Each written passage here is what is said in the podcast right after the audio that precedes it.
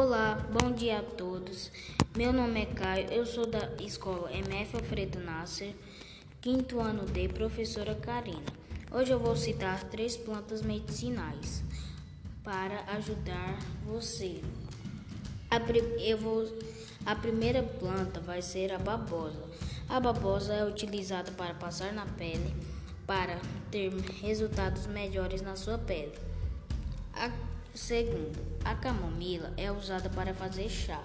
Chá para quando você estiver estressado ou, ou para ou quando quiser dormir, você pode utilizar o chá de camomila para ficar desestressado e ter calma.